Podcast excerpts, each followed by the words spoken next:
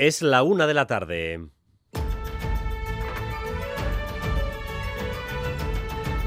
Crónica de Euskadi con Dani Álvarez. A Rachaldeón, en Euskadi el consumo de alcohol está inseparablemente unido al ocio. No hay actividad social en este país sin alcohol, a pesar de que en los últimos años se haya restringido o prohibido su consumo en algunos ámbitos. Los datos que hemos recopilado en el informe EITB Data confirman que somos los que más gastamos en hostelería, 1.300 euros por persona y año. 75 litros de alcohol ingeridos por persona es lo que consumimos. Aunque no hubiese capacidad, si se abriese otro bar, pues también se llenaría. Los fines de semana y si sales a discotecas, pues 40 euros la noche, yo creo, más o menos. 40 euros la noche. ¿Y qué sueles beber? Ron, Siempre. siempre. Sí, unas cervezas también, pero eso, un euro cincuenta que te vale la Estrella Galicia. de normal, pues un- unas cañas un día que salimos, pero di- de diario no. Sí, bebo alcohol. Los jueves y en los fines de semana algún poteo. No bebo poco. Tampoco mucho, pero no bebo poco. Social, siempre social, sí. Hombre, cuando estamos con las amigas sí que ya hacemos un poquito más de ejercicio alcohólico. Pues yo que sé, que entre cuatro que somos nos pimplamos una botellita de vino, máximo dos, alguna vez. Pues 10 euros diarios.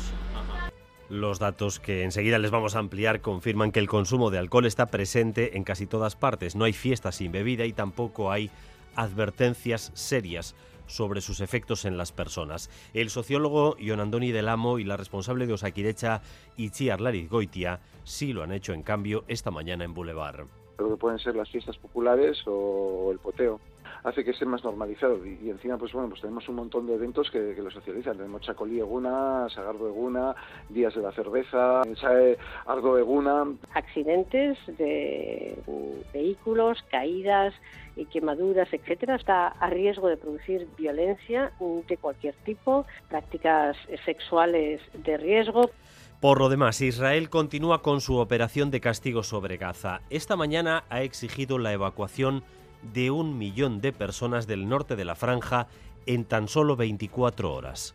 Y los israelíes saben que tal cosa es imposible. Óscar Pérez. Israel dice que pretende así minimizar los daños en civiles, pero Naciones Unidas y la Media Luna Roja ya le han advertido que es inviable. No hay medios y los hospitales están llenos de heridos que no pueden trasladarse. No hay un lugar seguro en Gaza. Matar civiles y destruir las infraestructuras civiles no es la respuesta. El mundo debe intervenir para evitar esta catástrofe, ha dicho una portavoz de la Media Luna Roja. Mientras tanto, en las calles de Gaza. El sonido de las bombas se ha seguido escuchando en la franja esta mañana y esta noche y después el de las víctimas y sus familias. Que lloran a los heridos y a los fallecidos. Son ya 1.537 los muertos por los ataques de la aviación israelí, 447 de ellos son niños. Viernes de rezo en un contexto de mucho dolor, de mucha rabia, en un contexto en definitiva de odio. En la explanada de las mezquitas se encuentra Xavier Madariaga. Xavier Arrachaldeón. Arracha León Bay, viernes de ira para Hamas, viernes de estrictos controles de seguridad para los palestinos de Jerusalén Este y Cisjordania, que ven como a ellos también la guerra les complica su día a día. Hoy hubiesen venido en masa hasta aquí, pero a muchos no les han dejado pasar los estrictos controles y cacheos del ejército israelí. Todo esto en medio de tensos momentos. Esto ha ocurrido hace apenas unos minutos, con lo que nos dicen han sido unos fuegos artificiales lanzados por dos jóvenes palestinos suficientes para poner en situación de alerta máxima a las tropas israelíes por las laberínticas calles de la ciudad vieja de Jerusalén. Los dos jóvenes palestinos han sido detenidos, según nos dicen.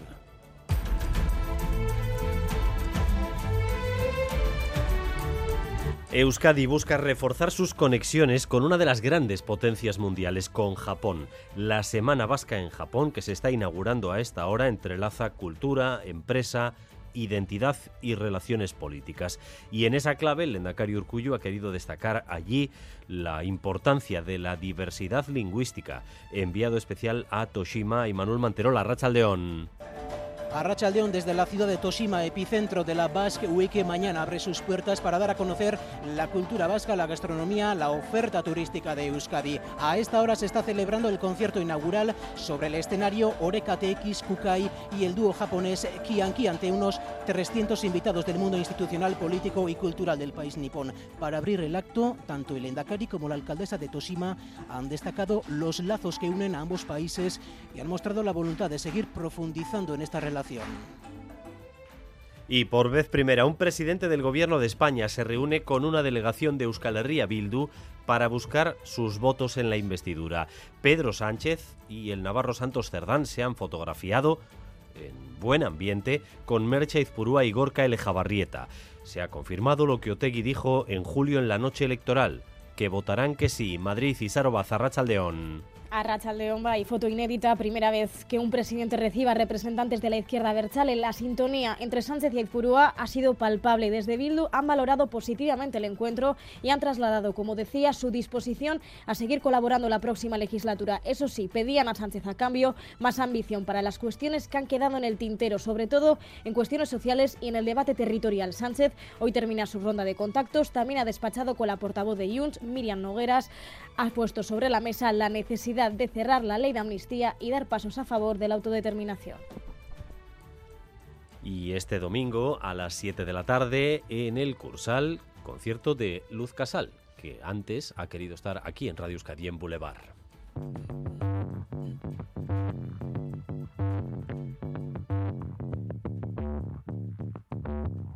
Va a ser uno de los últimos conciertos de la gira de su último disco, Las Ventanas de mi Alma, con canciones inéditas. Luz Casal nos ha explicado cómo incluye en su nuevo disco y en su nueva gira canciones en las que habla precisamente contra la guerra.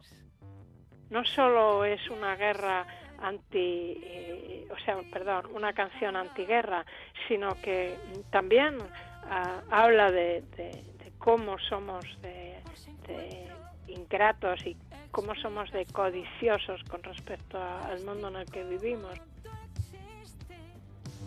Si es posible, si es que puedo dar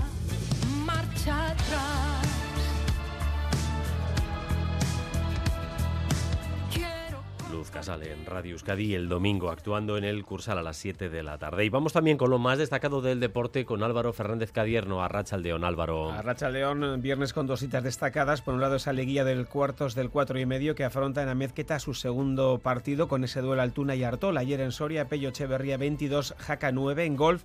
Segunda ronda del Open de España con los nuestros bien clasificados, en especial Mike Lorenzo Vera, 6 bajo el par, y John Ran con menos 4.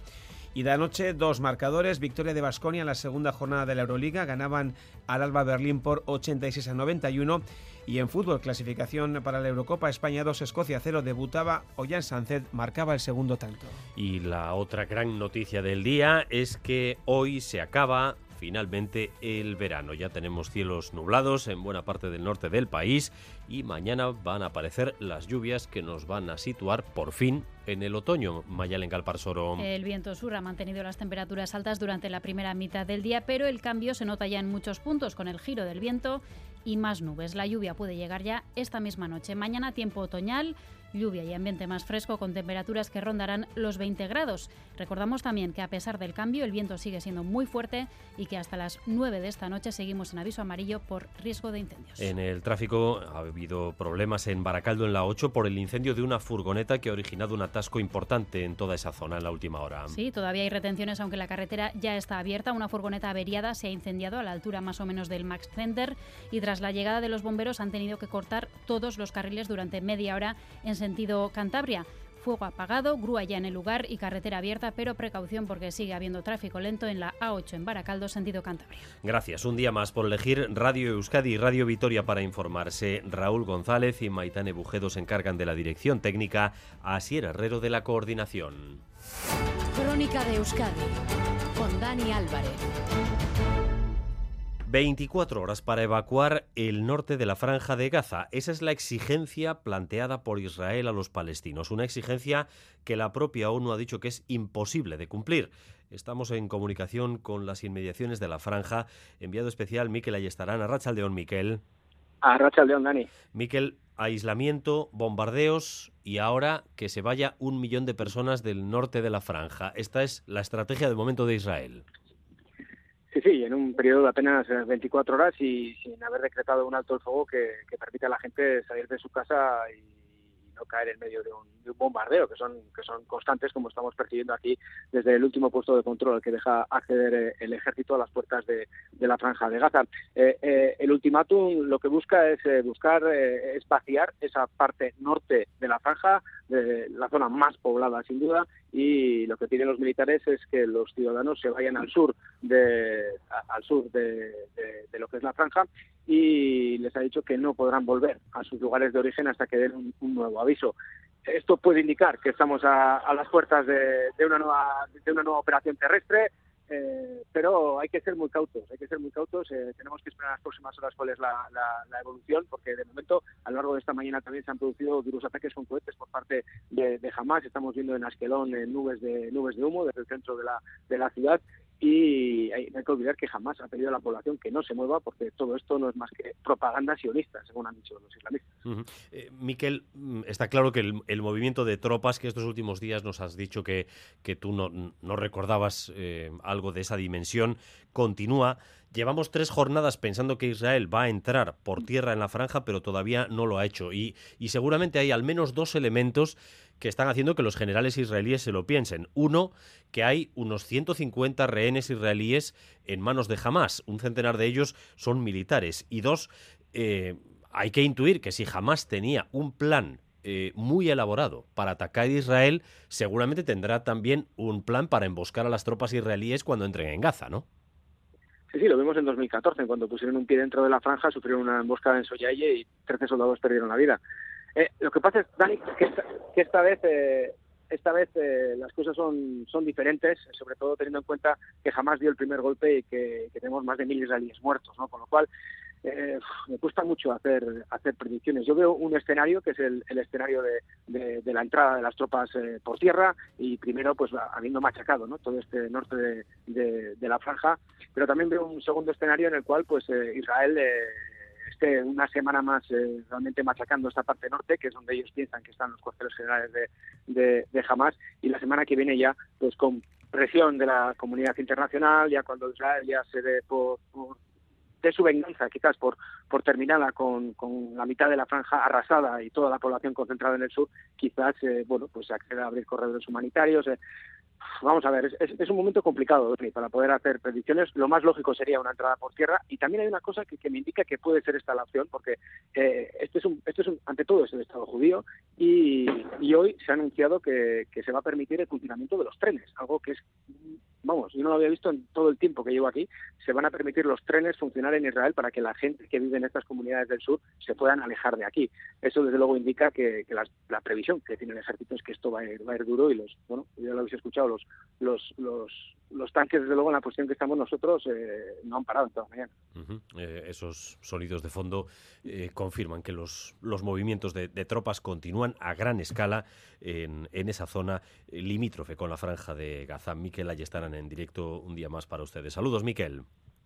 Agur, Dani. Eh, Israel cuenta, como saben ustedes, con un poderoso ejército. Asier Herrero mmm, no lo ocultan. Su objetivo es borrar del mapa a Gaza y van a comenzar por el norte de la franja, donde 600.000 personas van a tener que ser evacuadas en apenas un día. Es la advertencia del gobierno israelí ante lo que se aproxima. Los expertos señalan que Israel va a destruir metro a metro la franja de Gaza. Guillermo Pulido es doctorando en estudios estratégicos y máster en seguridad, paz y defensa por el Instituto Universitario Gutiérrez Mellado eh, parece que está reduciendo a polvo cualquier tipo de zona que quiera asaltar, ¿no? Y de ahí que esté bombardeándolo todo. Pero a la hora de hablar de plazos, los expertos apuntan a que Israel va a tener manga ancha, no quiere matar civiles, ante lo que aguardará hasta que no quede nadie en la zona ordenará que la población evacúe las zonas que quiera asaltar, ¿no? Ahora estamos viendo el norte de Gaza, cuando ya no queden civiles, toma el tiempo que, que eso tarde, ¿no? 24 horas, dos semanas, lo que se tarde en que la gente evacúe, declarar una zona de guerra libre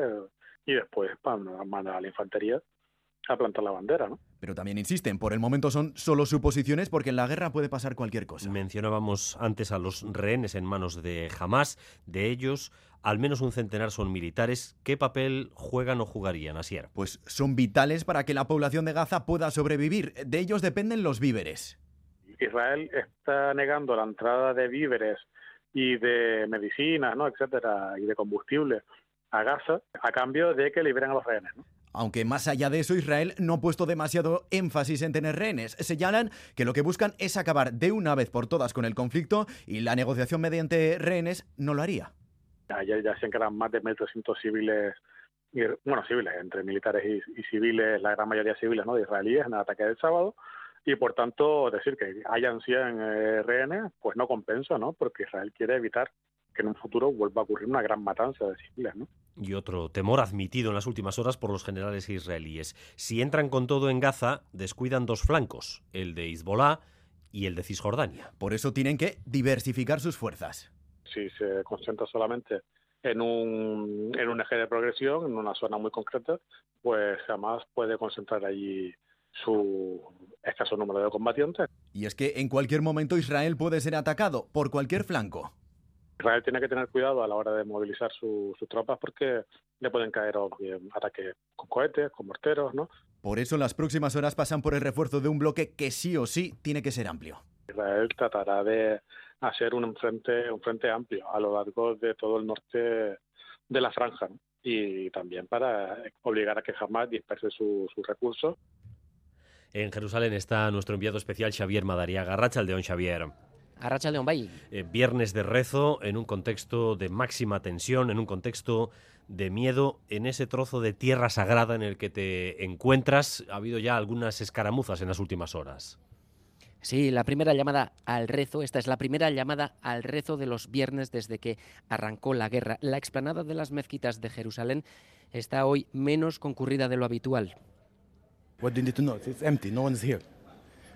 Nos lo confirman los propios fieles que lo ven todo vacío. Israel no lo ha puesto nada fácil para llegar hasta aquí. Por seguridad, dice siempre el Estado judío, se han puesto estrictos controles y cacheos adicionales a los que ya hay un viernes normal. Y la edad de entrada se reserva para los mayores de 50 años. Poco hay más humillante para un musulmán que le controlen la entrada a su templo. Así, muchos palestinos de Jerusalén Este y de Cisjordania, que se han encontrado también bloqueados, ni siquiera han optado por ni siquiera acercarse hasta aquí.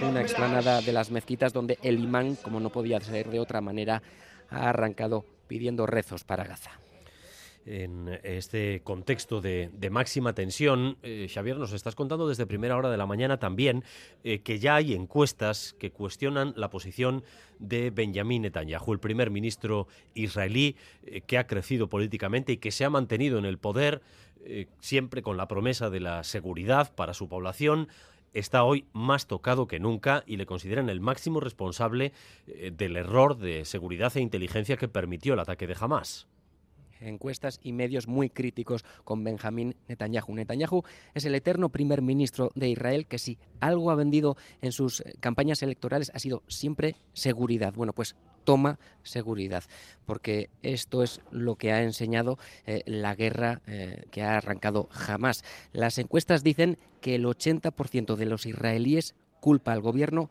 de lo ocurrido. Quiere la dimisión de Netanyahu el 60% de los encuestados, pero todo todo después de la guerra, porque hasta entonces lo primero es la revancha. Una de la tarde y 18 minutos. Xavier Madariaga en directo desde eh, Jerusalén. Y desde Francia nos llega eh, la confirmación de la muerte del profesor en un instituto atacado eh, por dos alumnos. Un caso que podría tener precisamente como trasfondo este conflicto entre Israel y Hamas. Informa desde París Iñaki Esnal. Adelante, Iñaki.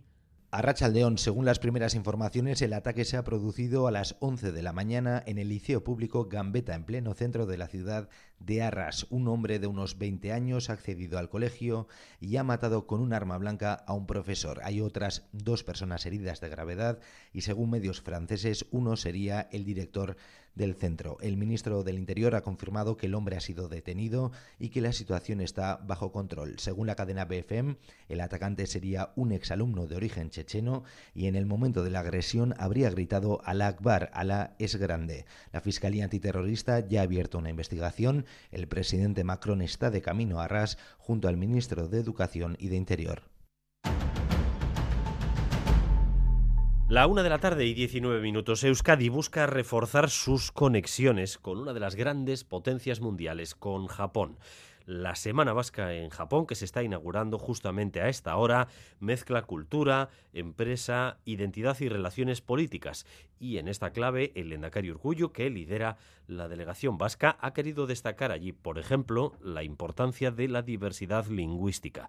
El acto se está desarrollando en la ciudad de Toshima y allí está Imanol Mantero. La Racha Aldeón, Imanol. A Racha Aldeón y desde el Toshima Civic Center estamos en la ciudad de Toshima, que es la zona que va a albergar la Basque Week. A esta hora lo escucháis de fondo, se está celebrando el concierto inaugural de la mano de Oreka TX, Kukai y el dúo japonés Kianki, una fusión de chalaparta y el sashimen, un instrumento tradicional japonés que trata de escenificar este espectáculo, lo que la Basque Week pretende dar a conocer el euskera y la cultura vasca, generando puntos de encuentro con la cultura japonesa. ¿Y qué es lo que saben de Euskadi? La alcaldesa de Toshima, Miyuki Takagiwa, ha destacado algo que tal vez pueda sorprender. 日本ではバスクチーズケーキが有名ですけれども今回のイベントを通して私たちがまだ la tarta de queso vasca, famosa en Japón, ha asegurado la alcaldesa que espera que la Basque Week sea una oportunidad para conocer nuevos encantos, ha dicho, de Euskadi. El Endacari, por su parte, ha resaltado las similitudes entre Euskadi y Japón, el cuidado hacia la cultura y las tradiciones, gastronomía, deporte rural. Somos dos pueblos que miman al detalle sus tradiciones, dos pueblos que saben de dónde vienen y tienen claro a dónde ir. Esta semana es el punto culminante de una iniciativa para la que hemos preparado más de 100 actuaciones a lo largo del año y en diferentes lugares de Japón y Euskadi. Proyectos que buscan tender puentes entre personas, aunque nos separen más de 10.000 kilómetros. Lo estamos consiguiendo. Lo dicho, la Basque Week inaugurada es mañana cuando arrancarán las actuaciones musicales, los talleres, exhibiciones en los alrededores de esta ciudad, de Toshima. Ya ven una delegación vasca eh, de todo tipo encabezada por el Lendakari en esa semana vasca eh, de Japón.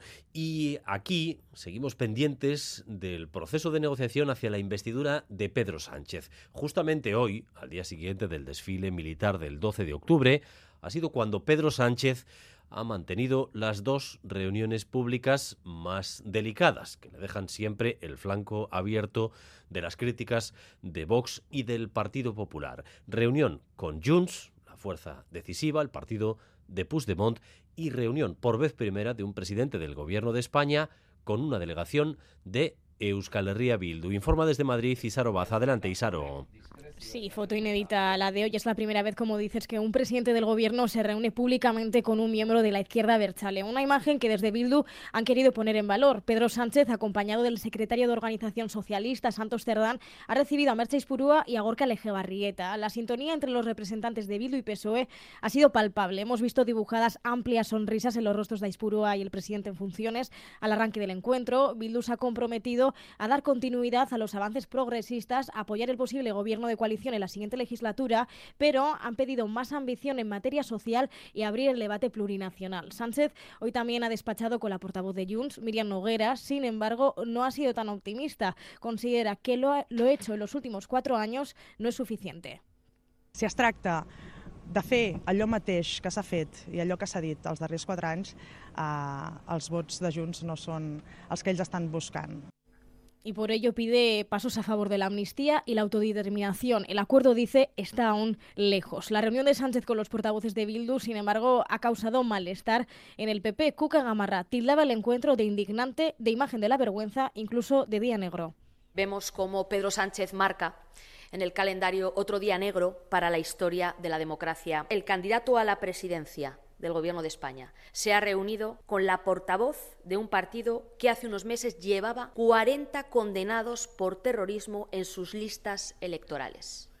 Gamarra ha acusado a Sánchez de blanquear a Bildu. Pues el PSOE, mediante nota Dani, acaba de pedir respeto al diálogo, a la convivencia y la pluralidad. La semana que viene se intensificarán los encuentros de la Comisión Negociadora Socialista con el resto de grupos. Y la voz también del Partido Nacionalista Vasco hoy, que está participando en Mainz, en Alemania, en el Congreso del Partido Demócrata Europeo. La delegación la encabeza Ortúzar. Y Ortúzar ha dicho allí que tanto en la negociación de la investidura como con el conjunto de la legislatura de Pedro Sánchez, el PNV busca el reconocimiento de Euskadi como nación. Bai Europan, bai Euskadin, bai Madrilen, Euskal Derdi Jeltzalea lan egiten ari da gure nazioa Euskadi aitortua izan dadin. Gure presentzia eta gure nortasuna aitortua izan dadin Europa mailan eta Estatu barruan baita ere. Encuesta de la Diputación de Guipúzcoa sobre las principales preocupaciones de la ciudadanía y también intención de voto. Las preocupaciones de la ciudadanía siguen centradas en el empleo y en las condiciones laborales, pero eh, la sanidad se ha hecho un lugar fijo ya en este tipo de encuestas. Una encuesta que en Guipúzcoa mantiene la tendencia que vimos en las elecciones de mayo y también en las generales a Negoñi. La inestabilidad económica generada en los últimos meses con la inflación y la subida de precios ha hecho que la economía sea una de las principales preocupaciones de los guipuzcoanos. En este contexto, el 36% de los encuestados apuntan al empleo como principal preocupación, a pesar de que el territorio registra los mejores datos de empleo desde 2008. A la economía y el empleo le siguen la vivienda y la situación de Osakideza como principales preocupaciones y asuntos a mejorar. Irune Verasaluce, portavoz de la Diputación. Lo que queda claro es que pese a los buenos datos eh, de empleo, eh, que son los mejores eh, desde el 2008, el futuro del empleo se mantiene como el principal desafío para la ciudadanía y cuestiones como el envejecimiento y el cambio climático pues se abren paso también entre las preocupaciones más importantes. Los encuestados, cerca de 1.200 guipuzcoanos, han respondido también a preguntas sobre intención de voto a las juntas generales. Realizada en septiembre, la encuesta de Gizaker no refleja cambios en la representación de las juntas tras las elecciones de mayo. Eso sí, se mantienen las tendencias y EH Bildu es la única formación que subiría en intención de voto algo más del 1%, mientras que el resto bajaría unas décimas. Crónica de Euskadi con Dani Álvarez. Nuevo repunte de denuncias y víctimas de violencia de género. En los últimos tres meses, Euskadi, en Euskadi, 1.673 mujeres han denunciado haber sido víctimas de sus parejas o exparejas. En Navarra lo han hecho más de 600. En ambos casos aumenta, por tanto, el número de víctimas. El Consejo General del Poder Judicial que es el que recuenta este número de denuncias en los juzgados, ha pedido ante este nuevo repunte que se saque la violencia de género de la lucha partidista. Natalia. Sí, porque dicen que la situación es de riesgo extremo. Los juzgados vascos han recogido en el último trimestre un 9% más de denuncias que el año pasado en esas fechas. 1.637, entre ellas una de una menor de edad. Al día, quiere decir esto, que al día 18 mujeres fueron víctimas de la violencia de sus parejas o exparejas hay otro dato que nos ha llamado la atención. Los juzgados de menores vascos enjuiciaron por delitos de violencia contra la mujer a seis menores. En el caso de cuatro de ellos se interpusieron medidas. Esto eh, sumado a lo que ha ocurrido también en Navarra. Allí el repunte supuso un total de 677 denuncias. No solamente ha habido aumentos negativos, los ha habido positivos. Aumentaron también en los juzgados las condenas y las órdenes de protección a las víctimas. La presidenta del Observatorio Judicial para estos delitos de género ha alertado sobre el aumento en concreto de los asesinatos machistas en el conjunto del Estado y ha señalado que la entrada de Vox en las instituciones está impidiendo una condena unánime a estos crímenes. Por eso llama a la unidad. La situación a fecha de hoy es realmente grave. No debemos olvidar que cada uno de nosotros, con una simple llamada, apoyando a esas mujeres, podemos salvar una vida. Por eso, esa implicación, no solo de todas las instituciones, sino de absolutamente toda la sociedad, es crucial para poder evitar estos asesinatos tan crueles que dejan a niños, a niñas huérfanos, que dejan a familias enteras destrozadas. La situación, ha insistido, es de riesgo extremo. Y primer rescate en el Mediterráneo del buque humanitario Aitamari alrededor de 70 personas han sido eh, rescatadas y eh, parece que se confirma que el buque tiene ya un permiso de un puerto italiano para poder llevarles a tierra a Sierra. 69 personas rescatadas, entre ellos 5 mujeres, varios menores de edad y un bebé. Esta es la decimoprimera misión del buque, la tercera en lo que llevamos de año. El pasado lunes partieron desde Castellón y ahora piden al gobierno italiano que les asigne un puerto, el más cercano, para desembarcar a las personas rescatadas. Y Seguiguren forma parte del equipo de la ONG Salvamento Marítimo Humanitario. Entre las personas rescatadas se encuentran cinco mujeres, un bebé y seis menores y los supervivientes presentan síntomas de trauma psicológico por las numerosas horas pasadas a la deriva. Mientras tanto, Italia ha asignado al barco el puerto de Génova, a 600 millas del lugar del rescate, algo que contraviene el derecho internacional que obliga a asignar el puerto más cercano al rescate para las personas supervivientes. Desde enero han rescatado a más de 300 personas.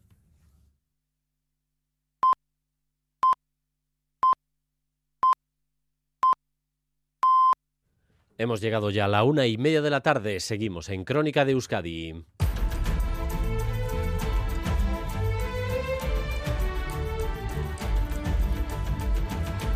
En un instante les eh, avanzamos los datos de ese EITB Data centrado en la hostelería, en el consumo de alcohol en nuestro país.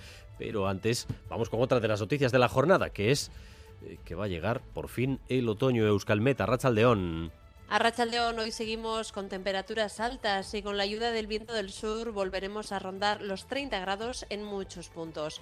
La nubosidad en las próximas horas irá a más, el cielo se cubrirá y antes de que finalice el día lloverá en algunos puntos. El viento también girará, sobre todo en la costa a noroeste, provocando un descenso de la temperatura por la tarde.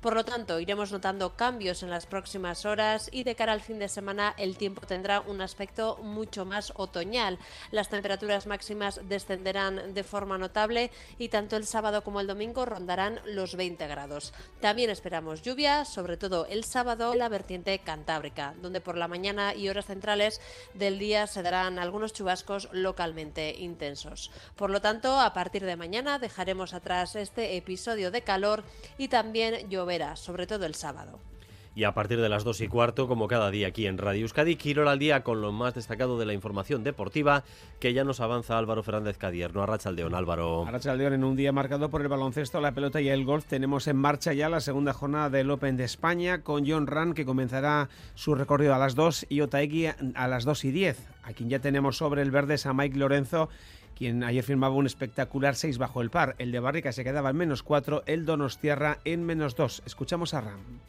Un gran día de golf, una pena que un par de patches al principio no hayan entrado, pero juega muy bien, muy cómodo. Eh, es todo un honor poder jugar ante este público y si, si puedo jugar así de tía green el resto de la semana y, y seguir tirando buenos patches el domingo tendré, tendré buenas opciones. En el fútbol, Nico Williams ha abandonado la concentración de España por problemas de espalda, lo confirmaba anoche el seleccionador Luis de la Fuente. Y Nico no va a viajar a Noruega porque tiene, vamos a, yo siempre he dicho y reitero, eh, ante todo está la salud de los futbolistas y cuando tenemos la más mínima duda no corremos riesgos. En este caso no es nada importante, pero le va a eh, imposibilitar estar al 100%, al máximo de sus condiciones el domingo y necesitamos estar todos en perfectas condiciones. Palabras desde la fuente tras el España 2 Escocia 0 con debut y gol para el rojiblanco Jan Sancet. Hoy estaremos pendientes de los cubos Adico Traoré que disputan partidos amistosos sin olvidar a la sub-21 que se mide a Uzbekistán. Un fin de semana sin liga en primera masculina, pero sí en la Liga F. El Atleti, por ejemplo, visita mañana a las 12 el campo del Villarreal, mientras que en Zubieta a las 6 y media tenemos derby entre Real Sociedad y Eibar. Así que a las 2 y cuarto vamos a escuchar a Natalia Arroyo, a Yeray Martín y a David Aznar.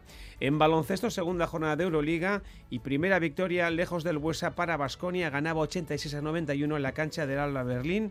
Primera victoria, como decimos, pese a sufrir en la recta final de un choque en el que los de Peñarroya llegaron a ir hasta 16 puntos por delante. Ganar un partido en Euroliga perdiendo nueve balones en el último cuarto y fallando los tiros librados que hemos fallado, pues no es algo muy habitual. Hemos sabido, hemos sabido sufrir porque se han puesto ahí cerca. Y bueno, lo primero, contentos por la victoria y lo segundo, pues sabemos que el camino es largo y que la mejora del equipo pues, pues pasa por por superar estos momentos y por reducirlos y, y por ser más sólidos en algunas situaciones. Mañana juega Bilbao Basket, en este caso en casa, frente al Granada y también nuestros equipos femeninos IDK, Guernica y Araski. En pelota ha comenzado ya la liguilla de cuartos de final del 4 y medio. Ayer en Soria, Pello Echeverría 22, Jaca 9. Hoy nueva cita con la jaula en Amezqueta, Altuna y Artola en un partido a priori que pinta muy pero que muy bien. Escuchamos a ambos. Bakigu benetan zenbateko garrantzi dauken lehenengo puntu honek, hiru partiduatik ja lehenengo irabazte bazu, ba bueno, geho bi aukera aukitze jezu bitako atirazizko normalen barrun, eta bueno, ondo astea oso garrantzitsua da eta da ber lortze duen. Final asko, partidu garrantzitsu asko, jokatu genitun elkarren kontra, debutatu berritan ere bai, geho beha pixkatola beti gora behidatu zeu naiz, beha azkeneko ba, urte batzutan, baina bueno, haindik ba, pike hoi nik uste mantentze deula. Y en atletismo dos citas destacan de este fin de semana. A las 12 de esta madrugada arranca en Beasain la Iru un día que mil valientes en la línea de salida y mañana en Bilbao, Milla Internacional, hablaremos en directo con Amaya Piedra del Atletismo Bilbao.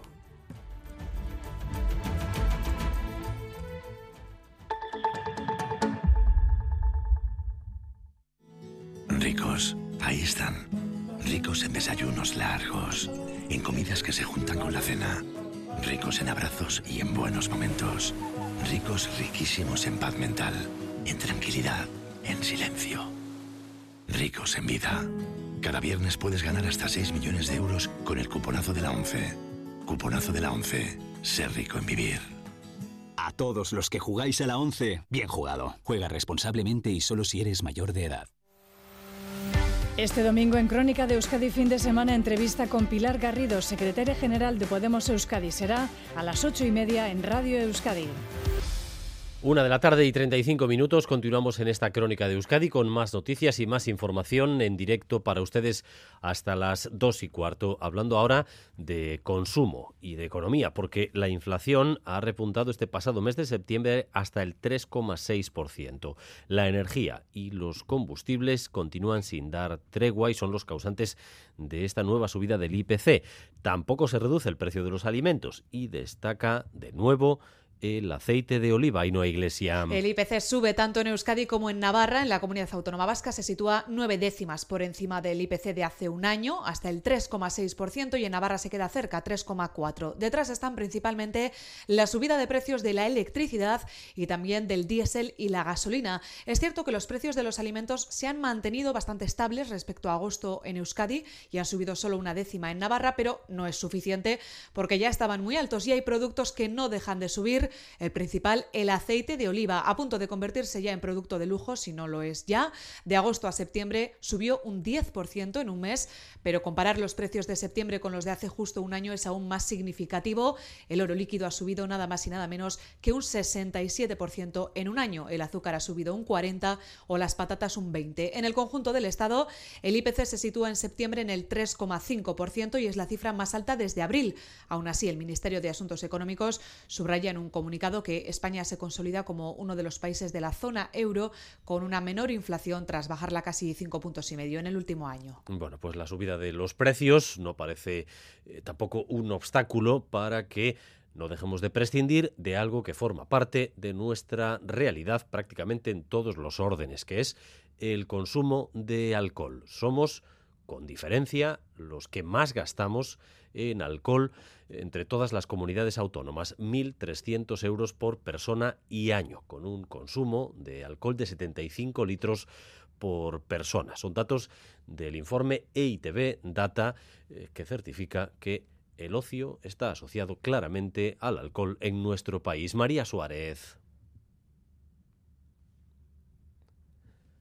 Bueno, enseguida, enseguida retomamos ese informe con los datos de EITB Data, unos datos eh, que nos han llevado también a consultar a expertos para analizar nuestro comportamiento social y también los riesgos para la salud eh, que tiene, por qué bebemos, cómo lo hacemos y qué implica esto a largo plazo. Natalia Serrano. Y tenemos las respuestas porque desde el ámbito académico Andoni del Amo, profesor de la UPV de Sociología y Pedagogía del Ocio, nos ha explicado ese por qué bebemos esté muy asociado a lo que es eh, el ocio y a un consumo de ocio en la calle, lo que pueden ser las fiestas populares o el poteo.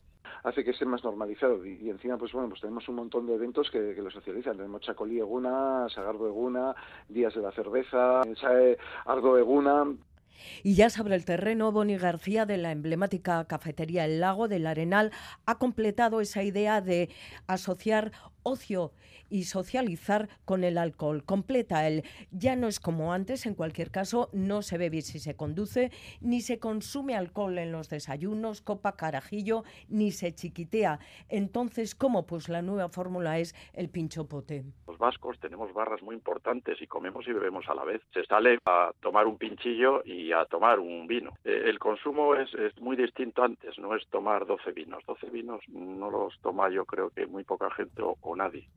Así que se come, sí, pero a la vez se bebe cuatro unidades como una copa pequeña de vino o una cerveza, cuatro unidades al día, ya es un consumo de riesgo. 28 unidades de este tipo en hombres a la semana y 14 en mujeres es todavía de más riesgo. ¿Riesgo de qué? Pues nos respondía Itziar Larizgoitia, directora de Salud Pública del Gobierno Vasco. Accidentes de mm, vehículos, caídas, y quemaduras, etcétera, está a riesgo de producir violencia de cualquier tipo, prácticas sexuales de riesgo. Y muy importante, decía, hasta los 20 años no se debe beber. Se está formando el cerebro y el alcohol lo impide. En Euskadi la media de inicio de consumo de alcohol está en torno a los 15-16 años. Vamos a retomar esos datos recogidos en el informe EITB Data sobre el consumo de alcohol y nuestra relación, sin duda fecunda, con la hostelería. María Suárez. Euskadi es la comunidad autónoma donde más dinero se gasta en hostelería. A comer y beber fuera de casa destinamos 1.300 euros al año, 300 euros más que la media española. Y tenemos donde elegir. Solo Bilbao y Donostia cuentan con más de 60 bares y restaurantes por cada 10.000 habitantes. Solo le superan comunidades turísticas como Baleares, Canarias o Asturias. Hay municipios donde la presencia de los bares es todavía mayor. En Ciervena o La Guardia tienen más de 150 bares por cada 10.000 habitantes. Muchos bares para, para, un pueblo tan pequeñito. Pero es que lo requiere el, el sitio. Pues yo creo que en verano vienen de fuera. Eh, igual somos muy pocos habitantes y pasa que a pocos bares que hay pues son muchos en proporción. Casi una de cada 15 personas mayores de 15 años bebe alcohol a diario en Euskadi. Está por encima de la media española y duplica con creces a la europea no bebo poco. Tampoco mucho, pero no bebo poco. Suelo beber una cerveza a las mañanas eh, con un pinchito en el intermedio del trabajo y a las tardes algún zurito que otro con mi marido. El 70% de los vascos ha bebido alcohol en el último mes. Al año ingerimos 75 litros por persona. Sobre todo cerveza, nos bebemos 50 litros o vino, 25 litros al año. Eso sí, estamos lejos de la media europea, donde cada habitante se bebe 95 litros de alcohol al año. Una de la tarde y 41 minutos de un viernes encima de Puente. Si visitamos una de las eh, calles habituales de poteo en nuestro país, pues seguramente ustedes ya se pueden imaginar cuál es la estampa. Nos la va a hacer María Ruiz desde la unidad móvil de Radio Euskadi, desde la bilbaína calle Ledesma. Adelante, María. Sí, Rachalde y estamos en una de esas zonas en las que en este momento es cuando más se trabaja, podemos decir, de la semana, es cuando en las oficinas del centro de Bilbao muchos ya acaban de trabajar o paran para comer y aprovechan para tomar algo. También es, hoy es un viernes de puente, como decías, y es un poco distinto el ambiente, pero aquí están trabajando ahora a pleno rendimiento y lo que nos decían los clientes es que lo de tomar algo de jueves a domingo es innegociable y que el resto de la semana pues depende de lo que surja. Les escuchamos. Nosotros salimos todos los días. Yo creo que es cultural. Siempre hay que ir a tomar algo. Me encanta la calle, no de diario, sobre todo por la ingesta de alcohol, eso sí, pero el café, la cita del café, casi a diario y amigas, sí, estar en la calle tomando un café, un zurito. Eso es genial. Yo normalmente los fines de semana, pero si sale algún plan así chulo, bueno, yo el pincho pote es sagrado. Yo si acumularía todo el dinero que he gastado en beber, ahora mismo daría vuelta al mundo, yo creo.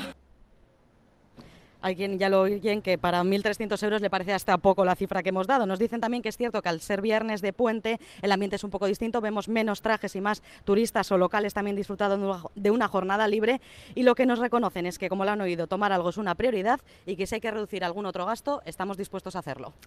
Y eso a pesar de la inflación, como decíamos. Bueno, quedan poco más de 10 días para la primera de las dos jornadas de huelga que han convocado los sindicatos en el sector público vasco. Y en las últimas horas, los sindicatos han convocado a una reunión a todas las administraciones de los que dependen los 150.000 trabajadores de lo público.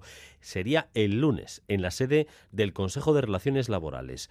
Está por ver qué sale de esa reunión, está por ver también si el gobierno vasco acude a esa reunión, porque de momento no parece que esté por la labor, y no hay iglesia. No, la consejera de Gobernanza, Olatz Garamendi, ha confirmado hace unos pocos minutos que no va a acudir a esa reunión y explica por qué.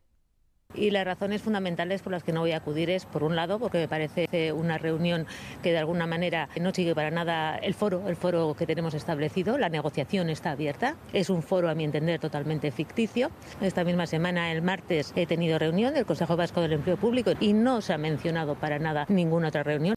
Han sido los propios sindicatos convocantes de las dos jornadas de huelga, del 25 de octubre y 19 de diciembre, los que han llamado a esta reunión. No han convocado únicamente al Gobierno vasco, sino también a las diputaciones, a EUDEL en representación de los ayuntamientos, al delegado del Gobierno en Euskadi y a los partidos políticos que en las últimas generales obtuvieron representación en Euskadi. La principal reclamación, que tomen las medidas necesarias para garantizar que las decisiones sobre el sector público se tomen aquí. Igor Izaguirre, responsable de Servicios Públicos de ELA.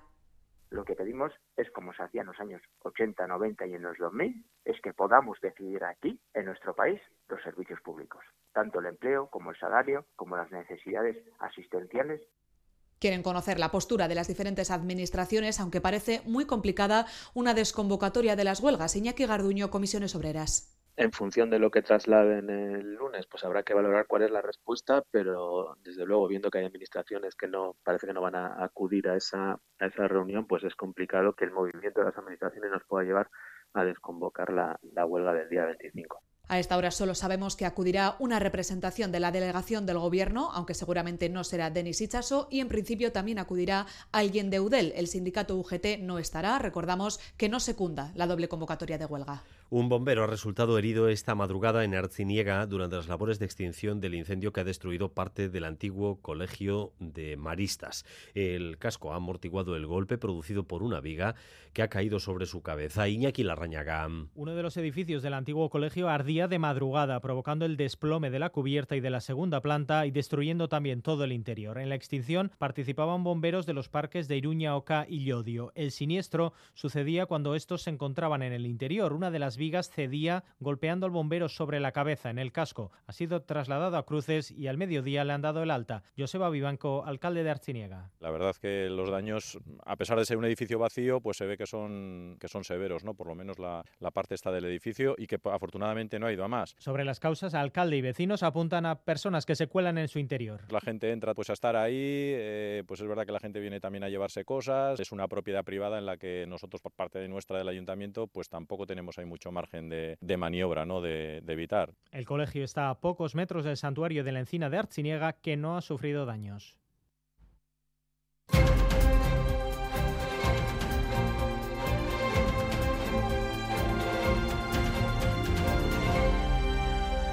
Una y 47, Europa y todo el mundo sigue mirando con atención a los acontecimientos en Israel y en Gaza. La diplomacia ya está trabajando. Estados Unidos tiene en la región a sus máximos responsables de política exterior y de defensa, Oscar Pérez. Joey Austin, el secretario de Defensa en Israel, Anthony Blinken, el titular de Exteriores en Jordania, donde está reunido a esta hora con el presidente de la Autoridad Nacional Palestina, Mahmoud Abbas. Blinken ya estuvo ayer con Netanyahu y en las próximas horas va a viajar también a Arabia Saudí, los Emiratos Árabes y Qatar, un país en el que jamás tiene una delegación. Austin y su homónimo israelí ofrecen en estos momentos una rueda de prensa en la que el secretario de Defensa estadounidense ha reiterado su respaldo a Israel.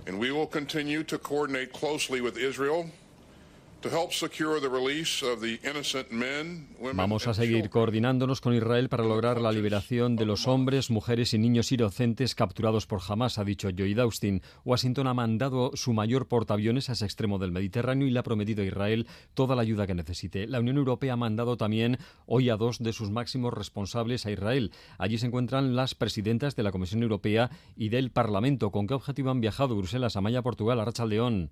A Rachaldeón, pues para mostrar su apoyo a Israel, ni más ni menos. Von der Leyen sigue sin hacer mención alguna a la situación en Gaza o a la ley internacional en sus tweets. Mechola sí ha escrito que deben hacer lo que puedan para mitigar las consecuencias humanitarias. Y en ese sentido, una vez más, no ha sido una rueda de prensa fácil para los portavoces de la Comisión. Al preguntarles por la llamada de Israel a marcharse del norte de Gaza, el portavoz de von der Leyen, Eric Mamer, ha leído con mucho cuidado lo que tenía que decir, que es primordial proteger a los civiles que hay que advertirles de antemano cuando se van a hacer operaciones militares y que eso es lo que ha hecho Israel. Civilians must be pre-warned, allowing them to leave. This is what Israel Añade Mamer que jamás no puede frenar a los gazatíes y utilizarlos como escudos humanos. Admite la comisión que preocupa la situación humanitaria cada vez más deteriorada en Gaza y recoge el guante de la ONU y se muestra dispuesta a ayudar a abrir corredores y hacer llegar recursos humanitarios al terreno.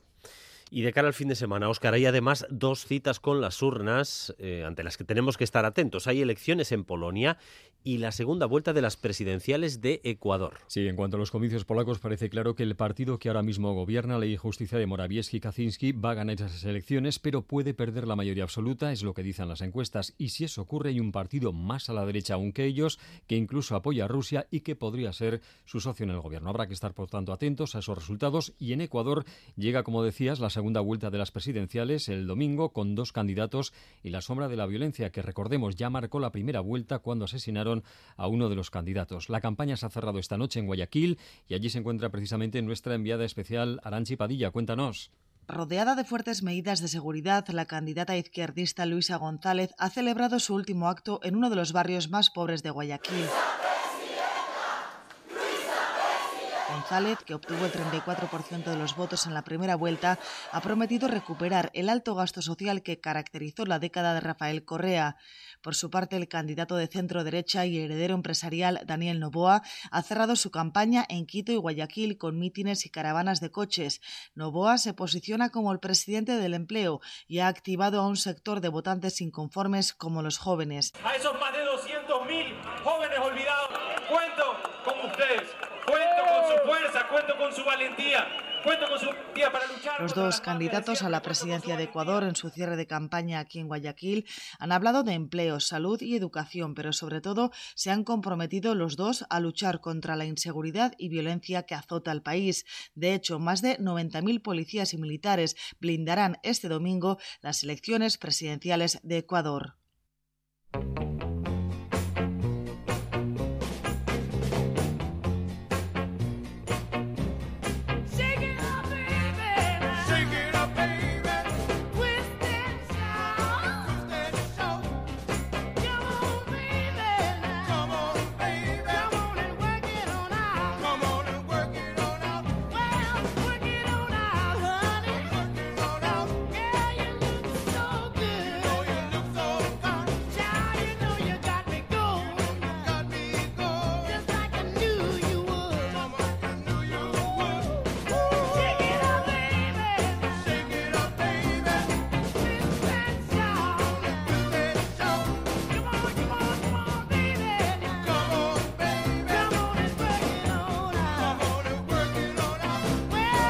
Ocho minutos para llegar a las dos de la tarde. Ya estamos en el resumen cultural de la jornada con Juan Ramón Martiarena, Rachaldeón Martín. Arrachaldeón, bye. Y avance también de lo que va a ser cultura.eus esta tarde a partir de las 3 y 5 con ustedes aquí en Radio Euskadi. Y empezamos como siempre con música, recordando un éxito de los Ashley Brothers, porque quien fuera uno de sus fundadores, Rudolf Ashley, ha fallecido a los 84 años. Según ha informado su familia, Ashley murió el pasado miércoles mientras dormía en su casa de Los hermanos O'Kelly, Ronald y Rudolf consiguieron su primer contrato con RCA en 1959 con el exitoso sencillo Shout. Durante las siguientes tres décadas, la popularidad de los hermanos se extendió con temas como este archifamoso Twist and Shout o This All Heart of Mine, I Weak of You y It's Your Thing, que les valió un Grammy en 1970, entre muchos otros. Una banda de rhythm and blues que, como muchas otras, ejerció una gran influencia en bandas posteriores y han sido muchas las versiones que se han hecho de sus temas.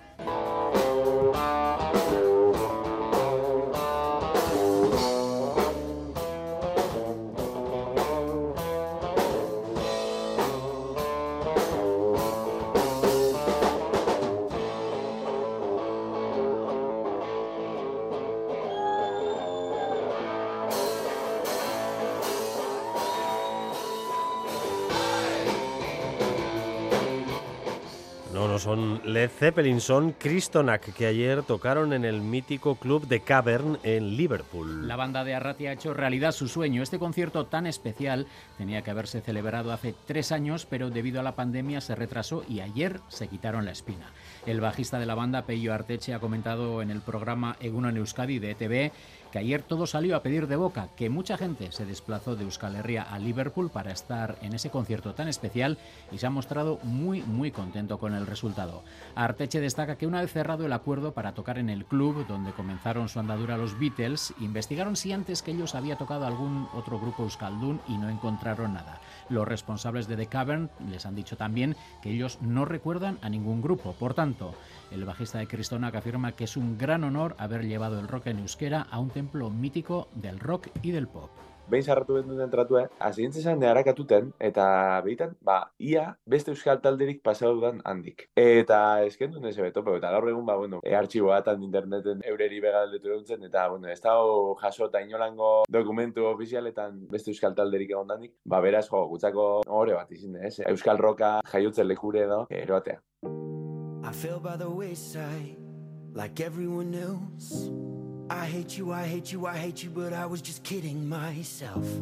Our every moment, I start to replace. Los procesos creativos de más de 100 artistas navarros a través de la mirada de la fotografía. Ese es el planteamiento del libro antes de que llegaras, publicado por el Gobierno de Navarra. Tony Sasal, profesional audiovisual con más de 20 años de experiencia, ha seguido a los artistas durante casi cinco años, registrando con su cámara su forma de trabajar, sus momentos de inspiración e investigación, sus estudios. Se trata de guardar, dice el autor, una forma de mm, guardar precisamente y poner en valor el trabajo de los artistas que también es, asegura, patrimonio inmaterial de todos los navarros. Básicamente lo que he intentado ha sido eh, encontrar al, artista en un momento de su trabajo. Evidentemente no van a estar todos artistas plásticos con el pincel pintando. Eh, algunas fotografías son más descriptivas de su espacio, de su estudio. Una parte muy importante de este trabajo, ver los entornos y los, materiales y las formas que tiene cada uno de trabajar. Eh, hay fotografías que son más retratos y hay alguna fotografía que me ha permitido un poco la, licencia de hacer algún pelín más, si se puede decir así, un poco más artístico. Junto a las fotografías, 10 textos relacionados con la labor artística escritos por la profesora del Conservatorio Superior de Música, Ushue Uriz.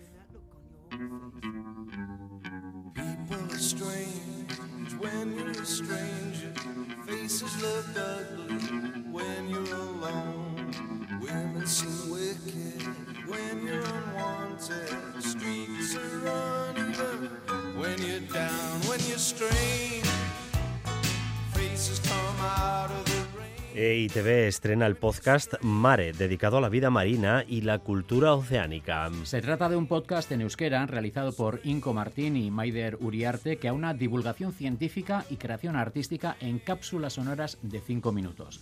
El primer episodio sobre cómo es la vida en las profundidades de la zona Adal ya está disponible en ATV Podcast y se publicarán nuevos capítulos semanalmente, cada lunes hasta el próximo 25 de diciembre. Inco Martín. Por ejemplo, la vida de la anguila. Ciertos personajes, por ejemplo, relacionados con la cultura, como el pintor Joseph Turner, que tiene una historia con, con el mar y las tormentas muy interesante. También las primeras biólogas, Hollister, Barrett, eh, y luego también un poco la cultura de aquí, de nuestra tierra, relacionada con el mar, pues tanto en cuanto a rederas, eh, marineros, sociedades que se fundaron, eh, fenómenos naturales que suceden en el océano totalmente fascinantes.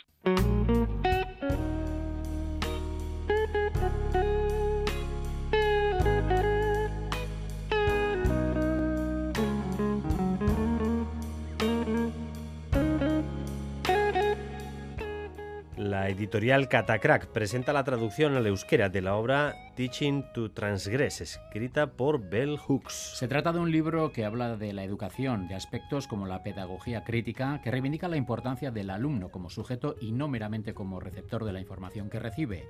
Según Hooks, la enseñanza debería ser performativa, traspasando el muro de la teoría. Son algunas de las aportaciones de este libro que cuenta con 14 capítulos de reflexiones, charlas y conversaciones.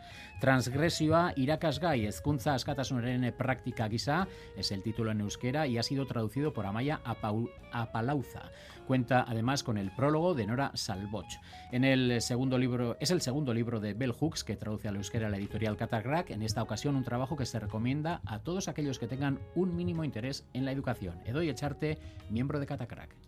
Esta es una obra muy importante en el mundo de la educación que tiene como muchas caras y es pues una de las obras eh, más relevantes de, de Bell Hooks, que es una pensadora conocida sobre todo por sus aportaciones eh, al feminismo interseccional. Y, que ella escribe cuando bueno ya lleva prácticamente dos décadas eh, siendo, siendo docente.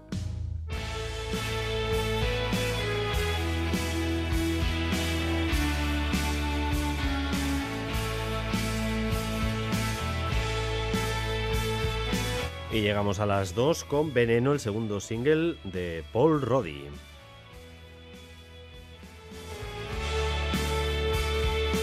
Eso sí, a las 3 y 5 más en cultura.eus. Arte Martín. Arte bye.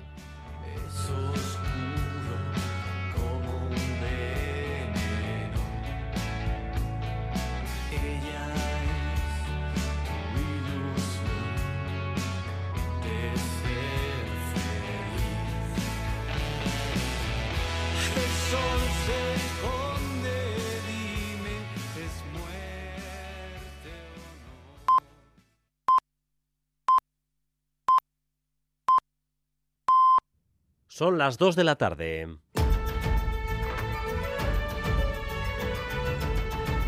Crónica de Euskadi con Dani Álvarez.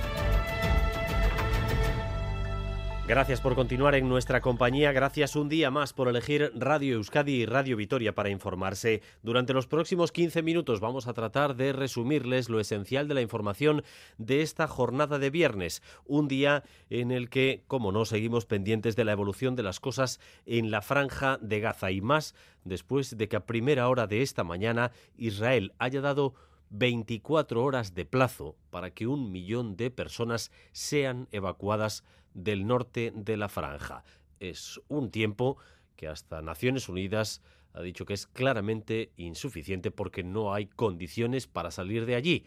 Y más si tenemos en cuenta que Israel no detiene en ningún instante sus bombardeos. Óscar Pérez. Israel dice que pretende así minimizar los daños en civiles, pero Naciones Unidas y la Media Luna Roja ya han advertido que es inviable. No hay medios y los hospitales están llenos de heridos que no pueden trasladarse.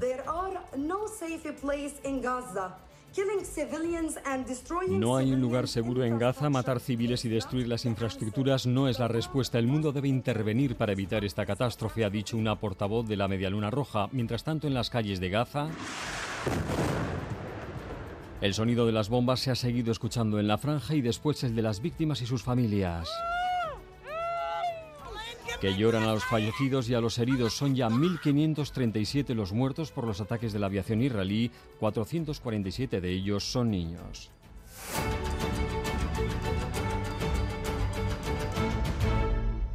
Y en Jerusalén continúa nuestro enviado especial Xavier Madariaga. Hoy es el primer día de rezo, el primer viernes de rezo desde que eh, se inició la ofensiva primero de Hamas y después la contraofensiva por parte de Israel. Por tanto, un clima de muchísima tensión, de muchísima desconfianza. Ha habido esta mañana en ese trozo de tierra sagrado, en la esplanada de las mezquitas, algunas escaramuzas. ¿Cómo están transcurriendo estas horas? Xavier Madaría, Garrachaldeón. Sí, Garrachaldeón, escaramuzas en las laberínticas calles de la ciudad vieja de Jerusalén. Dos jóvenes palestinos con fuegos artificiales a la salida del rezo de los viernes han sido suficiente para poner en alerta a los agentes del ejército israelí que no han dudado en ir tras ellos y detenerlos. Eso en una explanada de las mezquitas mucho menos concurrida de lo habitual. Hoy los fieles la ven vacía. Israel no lo ha puesto nada fácil. En plena guerra han aumentado los bloqueos y los controles para los palestinos de Cisjordania y por precaución muchos han optado por ni siquiera acercarse a escuchar al imán de Al-Aqsa. Imán que como no podía ser de otra manera ha arrancado pidiendo rezos para los hermanos de Gaza.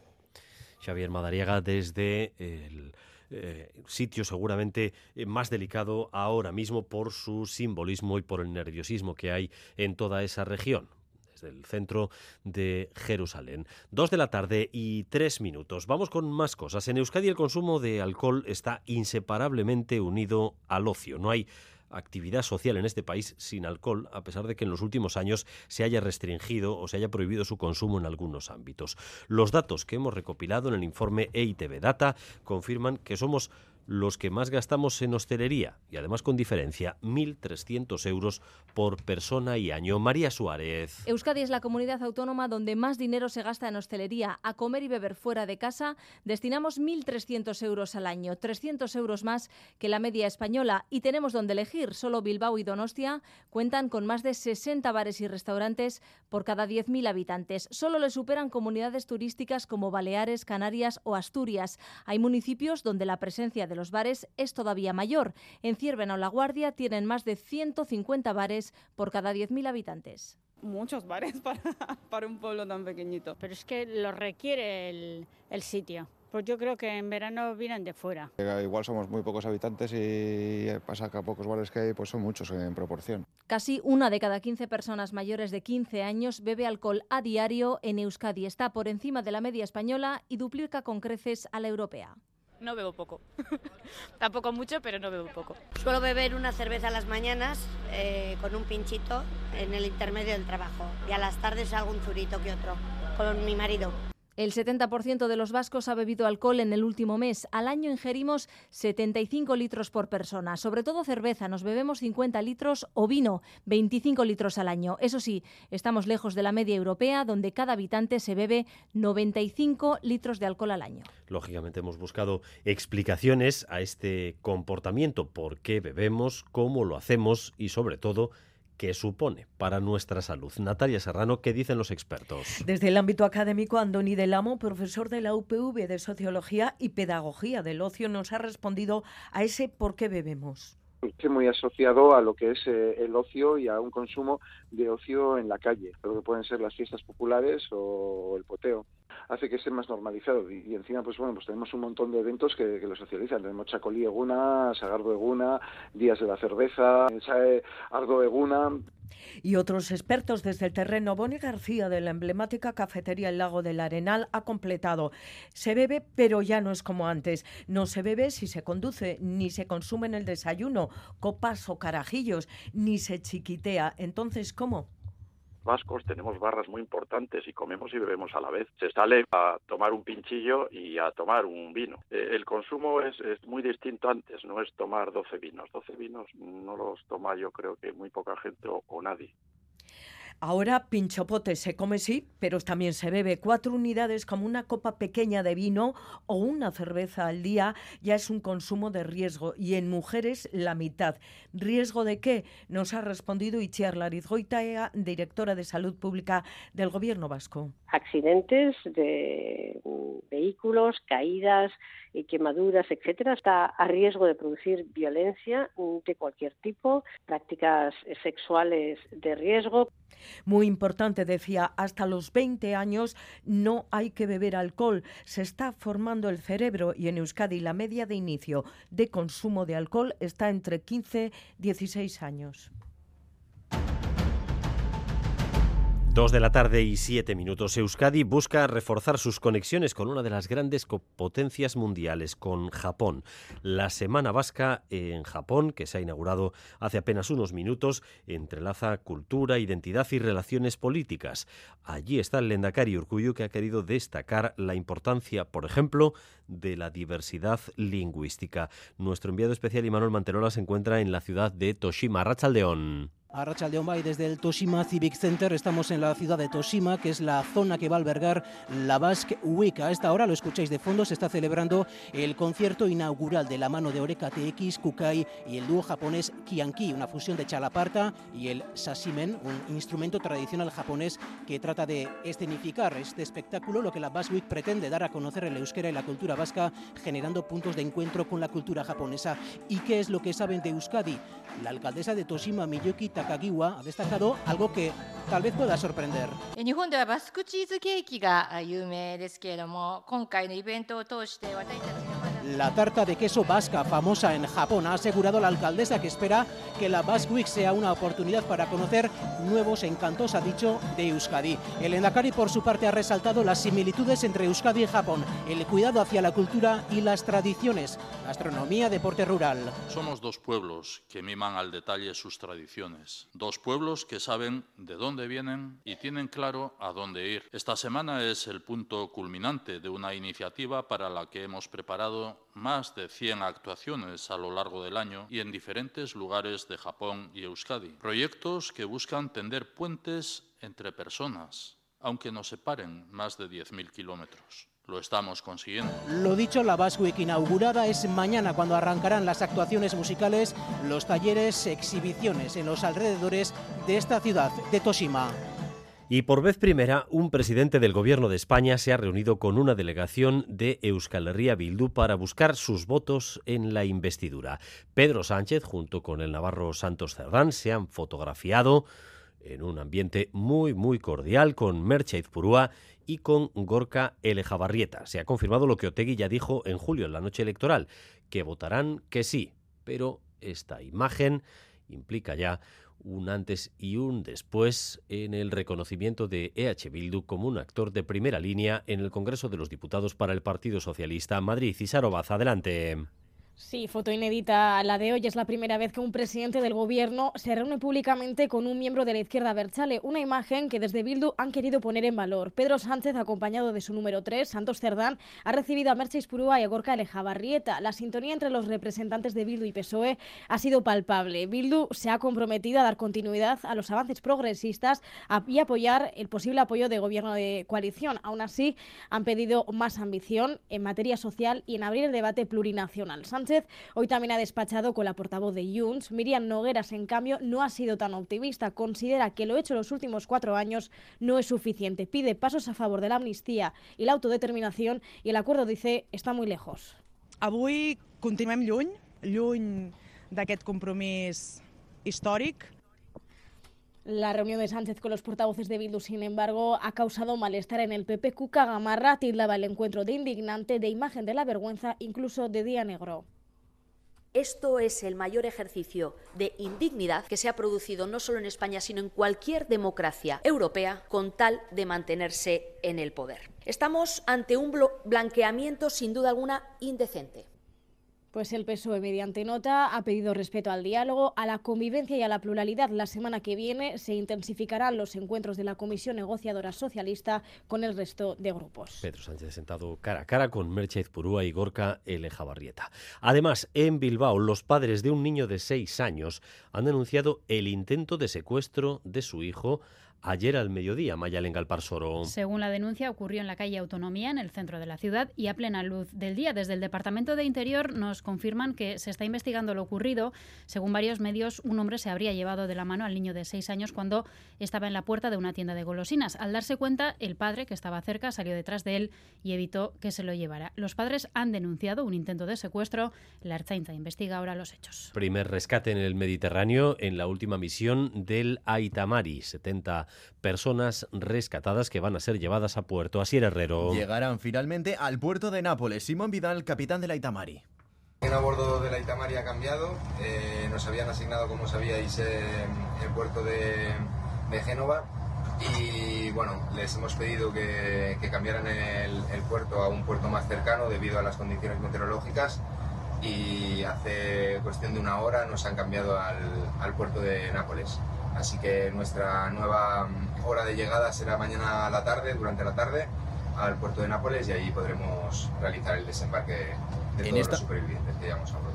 En esta misión han rescatado a 69 personas, entre ellas 5 mujeres, varios menores de edad y un bebé. Desde enero, en tres misiones, el Aitamari ha rescatado a más de 300 migrantes. Y en Guipúzcoa las principales preocupaciones ciudadanas siguen pasando por la economía y las condiciones laborales, aunque los temas de salud se cuelan ya claramente entre las principales preocupaciones. Una encuesta de la Diputación dice que tampoco hay cambios relevantes en la intención de voto con respecto a las dos citas electorales que vimos antes del verano. EH Bildu, única fuerza al alza. Negoñi. La inestabilidad económica generada en los últimos meses con la inflación y la subida de precios ha hecho que la economía sea una de las principales preocupaciones de los guipuzcoanos. En este contexto, el 36% de los encuestados apuntan al empleo como principal preocupación, a pesar de que el territorio registra los mejores datos de empleo desde 2008. A la economía y el empleo le siguen la vivienda y la situación de Osakideza como principales preocupaciones y asuntos a mejorar. Irune Verasaluce, portavoz de la Diputación. Lo que queda claro es que pese a los buenos datos eh, de empleo, eh, que son los mejores eh, desde el 2008, el futuro del empleo se mantiene como el principal desafío para la ciudadanía y cuestiones como el envejecimiento y el cambio climático pues se abren paso también entre las preocupaciones más importantes. Los encuestados, cerca de 1.200 guipuzcoanos, han respondido también a preguntas sobre intención de voto a las juntas generales. Realizada en septiembre, la encuesta de Gizaker no refleja cambios en la representación de las juntas tras las elecciones de mayo. Eso sí, se mantienen las tendencias y EH Bildu es la única formación que subiría en intención de voto algo más del 1%, mientras que el resto bajaría unas décimas.